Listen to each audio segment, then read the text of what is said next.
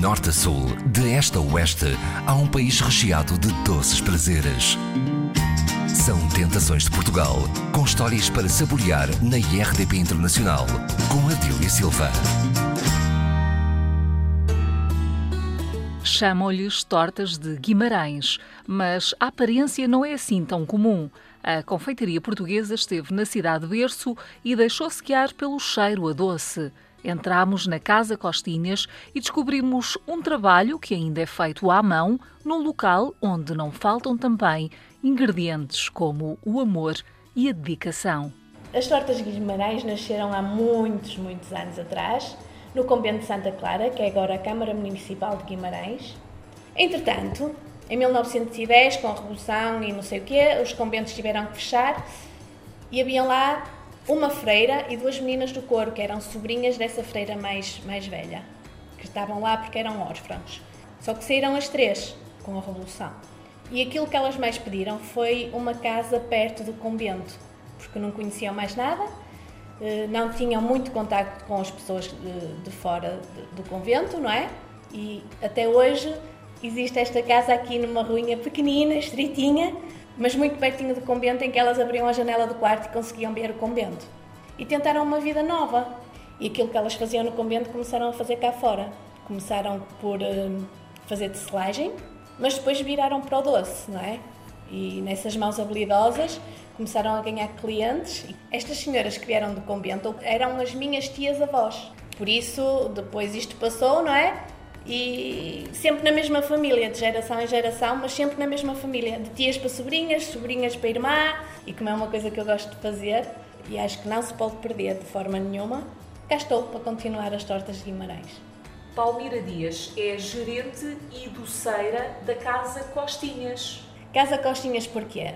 Porque as minhas tias que saíram de lá do convento, uma delas chamava-se Adelina Costa, a outra Maria Costa e a outra Maria José Costa.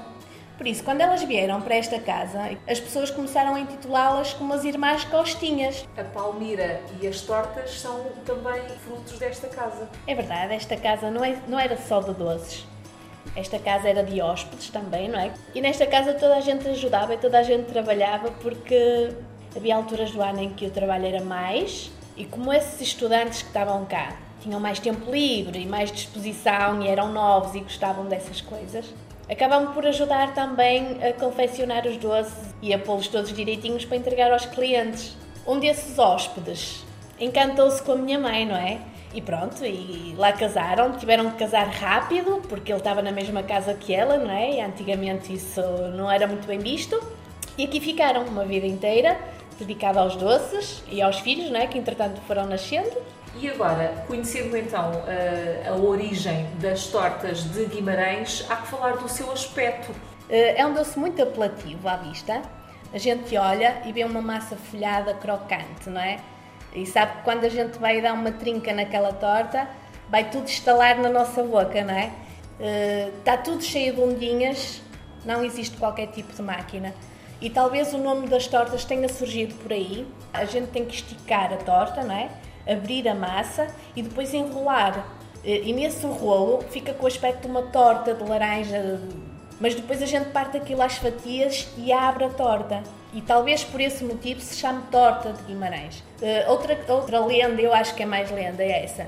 É que as meninas que se portavam mal e que iam para o convento eram obrigadas a fazer tortas e por isso chamavam tortas, porque as meninas que iam fazer as tortas eram meninas tortas.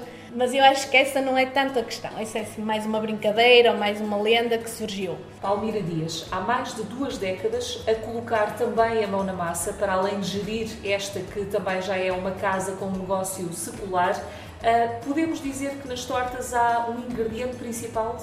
Uh, eu acho que é o amor com que é feito e em termos de ingredientes, aqueles que são palpáveis, uh, físicos, uh, quais são então eles? O recheio é feito com doce de chila, amêndoa, ovos e açúcar, não é? Depois a massa folhada tem água, farinha e sal. E é, tem muito trabalho de mão. Tudo é feito de gema aqui. Nós compramos a chila, a chila inteira, que é tipo uma cabaça, descascamos, cozemos, uh, desfiamos à mão e somos nós que fazemos o recheio cá mesmo. E segredos? Não há segredos. O segredo é o trabalho que ela dá, não é? É preciso muita dedicação para, para se fazer um doce destes. Primeiro, porque não há máquinas. Segundo, porque a gente quer que continue que seja um doce genuíno. Há pessoas que vêm cá com uma certa idade já, que comiam tortas há 40 anos atrás, não é? E é bom saber que elas dizem que o sabor está na mesma. Somos nós que fazemos tudo cá, tal e qual como as freirinhas faziam. E em relação à origem destes ingredientes? A abóbora vem da região mais do litoral, que a gente vai buscar à, Apulia. E lá a Chila consegue crescer muito bem e ser um produto de grande qualidade. Uma torta de Guimarães vai muito bem com a torta de Guimarães vai bem sozinha até, mas há muita gente que gosta de acompanhá-la com um cafezinho, há outras pessoas que gostam do, do, do, vinho do Porto, que vai muito bem também. Uh, também se bebe muito chá com uma torta, mas a torta não precisa de, de companhia nenhuma porque ela brilha bem sozinha. Palmira Dias, este que é um doce que já está quase entranhado no ADN, eh, ele é apenas uh, confeccionado e vendido aqui neste local? Ele só é confeccionado neste local. Exatamente onde as freirinhas vieram, ainda é a mesma morada, Rua de Santa Maria, número 68, fica entre o castelo e a Câmara Municipal, é muito fácil de encontrar esta casa.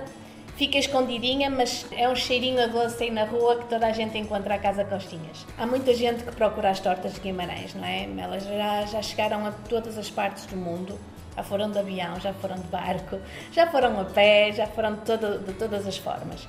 Mas eu estou muito grata às pessoas de Guimarães. A maior parte dos meus clientes são vimaranenses. Eu acho que as pessoas da terra dão muito valor a isto. E se dão valor é sinal que é bom, não é? Palmira, as tortas têm um peso médio? Originalmente as tortas eh, eram grandes, não é? Porque as pessoas tinham mais fome também. Tinham mais necessidade de comer doce, não tinham medo de engordar, essas coisas todas, não é? Nessa uh, altura não havia nutricionistas, não havia colesterol, não havia não. nada. Provavelmente também não havia espelhos, não é? Por isso as pessoas comiam à vontade e sabia-lhes bem. Uh, hoje em dia houve a necessidade de pôr as tortas um bocadinho mais pequenas, até porque muita gente gosta de vir cá no fim do almoço, uh, pronto, já dou duas trinquinhas na torta com um cafezinho e fica satisfeita. Aqui na Casa Costinhas já percebemos que o ex libris são as tortas de Guimarães, mas há mais. Uh, temos o tocinho do céu de Guimarães, que leva chila também, leva muitos ovos, muita amêndoa também, mas é diferente do outro porque leva uns efeitos, os efeitos são especiais, leva, vai dentro de uma caixinha que é feita também de forma especial, tudo bonitinho. Uh, depois temos os sonhos, que é uma loucura. Uh, fazemos a sopa dourada, os ovos em fio, as rabanadas, que também são muito famosas. Fazemos rabanadas na Páscoa, fazemos rabanadas no verão, no São João, fazemos rabanadas quando as pessoas nos pedem. Palmira Dias, já percebemos, quem vier a Guimarães não pode deixar de provar uh, este doce vimaranense. Mas uh, também o certo é que também não pode perder a visita a esta cidade que outrora era conhecida por Vimaranes. É verdade, esta cidade é pequenina, mas é grandiosa na sua história. Eh, em todos os recantos da cidade a gente pode encontrar história. O centro da cidade está muito bem preservado e é fantástico para visitarem. Eh, pode-se começar pelo castelo, que é na colina, fica lá em cima, estar ali no, nos claustros da Câmara, que também tem montes de histórias, tem histórias fantásticas. Uh, e todas essas praças aí, a Praça Doutoral, uh, Santiago, a Praça da Oliveira, é bonito não olhar só para baixo, olhem para cima, porque as fachadas das casas têm muita história e são muito bonitas. E as pessoas, uh, o bem da cidade de Guimarães é que as pessoas ainda vivem no centro da cidade, ainda vivem nestas casinhas, está cheio de vida.